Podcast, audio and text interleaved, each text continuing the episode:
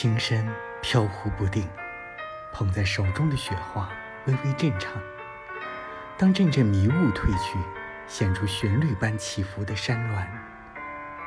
我收集过四季的遗产，山谷里没有人烟。